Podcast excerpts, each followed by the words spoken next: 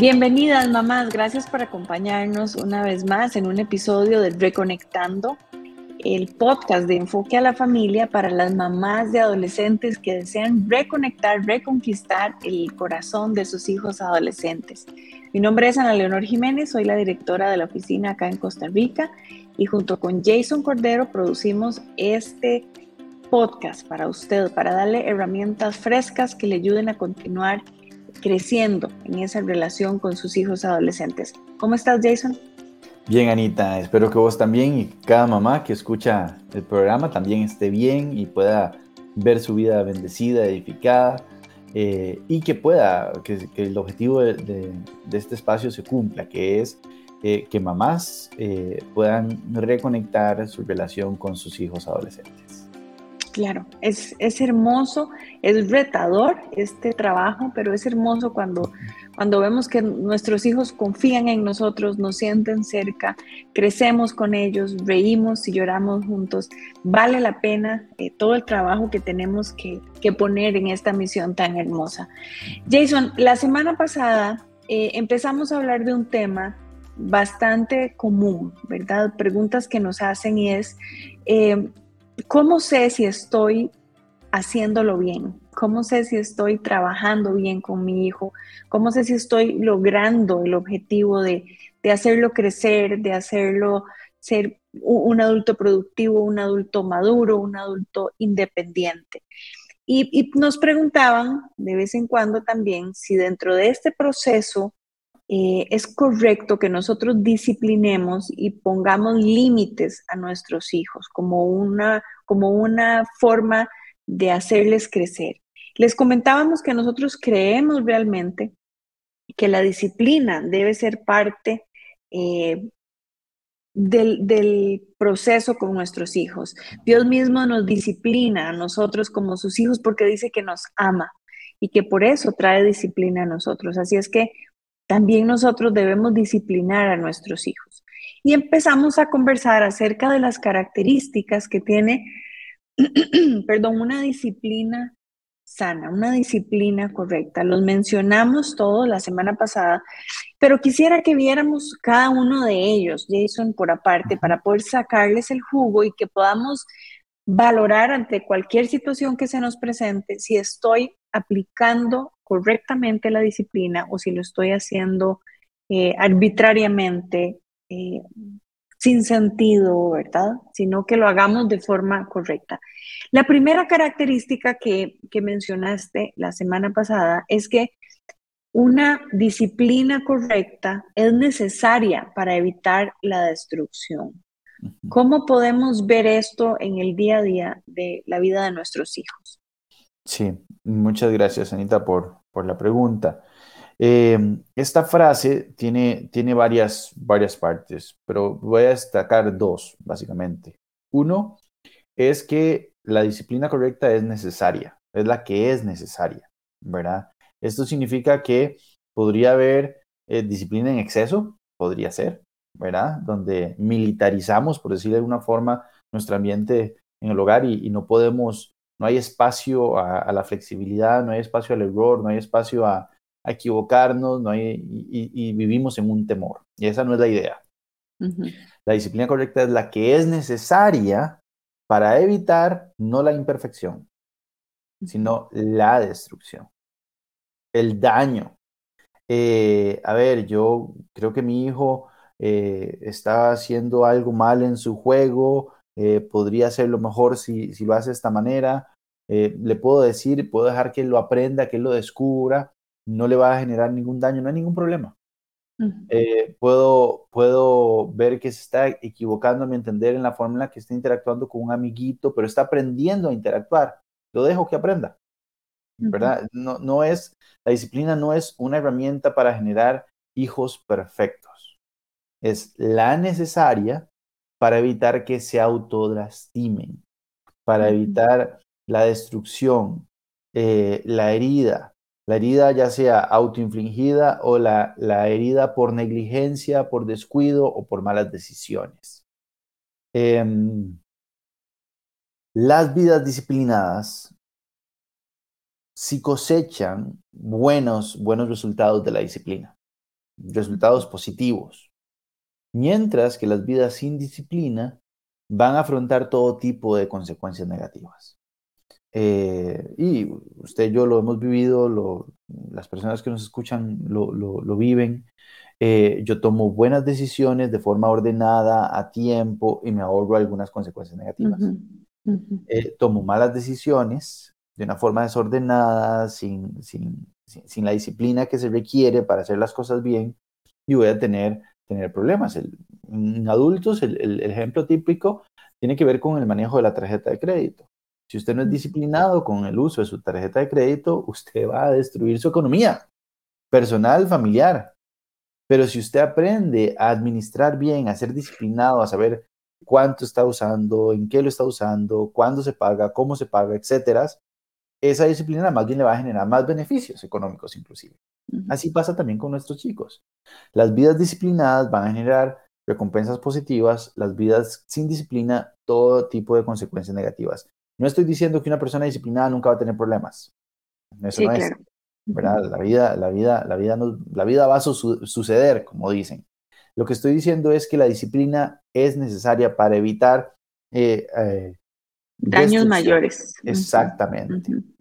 Cuando una persona vive sin disciplina, va a afrontar por lo menos tres más, cosas, pero puede, afrontar inseguridad, no, no sabe cómo, cómo comportarse, ¿por qué? Porque nunca le enseñaron, nunca le dijeron al chico esto es bueno, esto es malo, no sabe, no sabe si está bien, si está mal, o si la disciplina es desmedida, va a sentir siempre, siempre se va a sentir en deuda, no, no, no, no calzo. No nunca da la talla. Exactamente, ¿por qué? Porque, porque nunca hubo un premio, nunca hubo una consecuencia positiva, solamente era castigo. Esto, por supuesto, también puede generar baja autoestima. En el artículo que compartimos, que mencionamos la semana pasada, que también lo estamos compartiendo hoy, sobre las cinco características de la disciplina bíblica, se señala un estudio que fue realizado con, con personas que cometieron crímenes siendo jóvenes. Y ellos decían que una de las, de las características de su vida en casa es que no había disciplina. Y entonces ellos no se sentían valiosos. ¿Por qué? Porque yo lo que valgo, lo que, lo, que valoro, lo cuido, lo protejo. Y la disciplina ayuda a protegerme. Entonces, si no hay disciplina, me siento mal. Y, puede generarse todo un problema de baja autoestima, que ese es todo otro tema. Pero además, dentro de estas consecuencias negativas está la dificultad o los desafíos mayores para las interacciones sociales. Porque si yo no le enseño a un chico, mira, esto se puede, esto no, ¿cómo lo va a aprender? Hay una parte que lo va a aprender por interacción, como decíamos al inicio, pero hay otra y a golpes a veces. Que lo va a aprender literalmente a golpes, exactamente. Eh, y si crece sin, sin disciplina, eh, se, se, forma esta idea, esta ficción de que yo puedo hacer lo que yo quiera, en el momento que yo quiera y no pasa nada. Y si hay consecuencias es porque la gente es mala a mi alrededor y simplemente me están lastimando, no me quieren o lo que fuese. De tal forma que, por supuesto, todo esto lleva a un camino de destrucción. Pero además, eh, si no hay disciplina correcta, eh, el chico puede, la chica puede llegar a cualquier lugar, a cualquier lugar. Y nosotros estamos para orientarles. Ellos van a ser dueños de sus decisiones y cuando sean adultos van a decidir por ellos mismos y siendo adolescentes pueden tomar algunas decisiones dentro de un marco de posibilidades. Pero lo cierto es que la disciplina en la adolescencia evita un futuro de destrucción. El ejemplo que se usa es eh, pensemos que vamos en, un vehículo. Yo voy a la par suya, usted va manejando. Eh, y yo me doy cuenta que usted se está llevando el vehículo por una calle sin salida y no está, no está desacelerando. Y yo sé que si, si no desacelera a la vuelta, vamos a pegar con un, con un muro. Eh, y yo podría decir, ok, no hay problema, lo voy a dejar que siga, que, que, que avance y se lleve el golpe. Pero evidentemente, si voy con él en el, automóvil, no voy a permitir que esto suceda. Lo mismo pasa con nuestros hijos. Si vemos que ellos van por un camino donde hay peligro, si vemos que, que, van a chocar con un muro, si vemos que se van a autolastimar, les vamos a avisar. Al igual que si yo le aviso al conductor en el, en el, vehículo en el que voy, mira, por ahí no es. Si vamos por aquí nos evitamos más, problemas. Esta, e, esta, vía es más rápida, esta vía es más segura, por aquí el carro se va a lastimar menos, eh, pero además por aquí hay, hay, menos peligros en, la carretera. lo mismo pasa con nuestros chicos.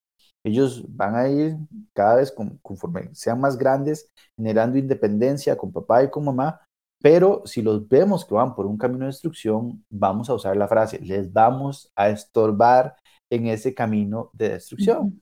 Si yo amo a alguien y veo que esta persona se va a autolastimar, está tomando decisiones que no le sirven, que le van a, que le van a dañar a él, a, a, su futura familia inclusive, este, yo como papá, yo como mamá, necesito estorbar ese camino de destrucción. Con la disciplina le evitamos un mayor dolor futuro. Puede ser que en el momento diga, papi, no entiendo, yo quiero hacer esto, no hay nada de malo, ¿por qué no puedo hacer esto? Mi amor, en este momento, bajo mi tutela, no lo vas a hacer. El ejemplo ha sido, alguien mencionó en algún momento el ejemplo del tatuaje. Mi amor, mira, vos tenés 13, 14 años. Un tatuaje es para toda la vida. Respeto tu, tu decisión, pero mientras estés bajo mi tutela no lo vas a hacer. Cuando ya tengas 18 años y, y tomas decisiones sobre tu cuerpo y sobre lo que esto implique, ya lo vas a poder tomar. Papi, pero ¿qué tipo de decisiones? Bueno, hay personas que depende del tatuaje y depende de la fecha, no pueden, no pueden, por ejemplo, ser donantes de sangre para una eventual cirugía de sus hijos o de su pareja. A papi, eso yo no lo he visto. No, ¿por qué? Porque en este momento nada más vemos el dibujito que me parece muy bonito o que está a moda. Entonces, le ayudamos para, para, evitar decisiones negativas. No significa que si alguien se hace un tatuaje se va a destruir la vida, pero, pero sí en este camino. Este, papi, pero ¿qué hay, qué hay, qué hay de malo en, e, en tomar sin, sin medida, en, en, en, fumar sin medida, en, eh, eh, eh, en apenas pasar raspando el colegio, o, si me quedo, ¿qué pasa? Ok, mi amor, poco a poco lo vas a ir entendiendo, pero yo estoy tomando las decisiones que considero necesarias para protegerte de un mal mayor. Puede ser que no lo vean claramente, que no lo distingan, pero yo sí veo. Vuelvo al ejemplo del automóvil. Yo sé que a la vuelta el asfalto se acaba o hay un guindo o hay un muro, entonces no lo voy a dejar que aprenda eh, eh, con, ese, con, ese, con esa dimensión de golpe, sino que le voy a avisar y le voy a ayudar, mi amor, si caminas por este lado, te vas a lastimar. Sería irresponsable de nuestra parte si no lo hacemos completamente. Sería irresponsable, negligente y les enviamos un mensaje. No nos importas. Sí. Yo creo también, Jason, que una vez más debemos recordar que estamos lidiando con adultos pequeños, no son niños grandes, estamos en el proceso de formar adultos responsables. Si les enseñamos que no hay disciplina a la hora de comer, que hay de su salud física, si pueden ver todas las redes sociales, todas las eh, películas, plataformas, hacer ejercicio sin salir, que es su salud mental, también tienen que aprender lo de nosotros, también tienen que aprender em, el manejo del tiempo, el manejo del tiempo, ¿para qué? Para tener buenos resultados. Si, es, si estudio cinco minutos antes del examen, me va a ir mal. Entonces hay que tener reglas conforme a lo que quiero estudiar.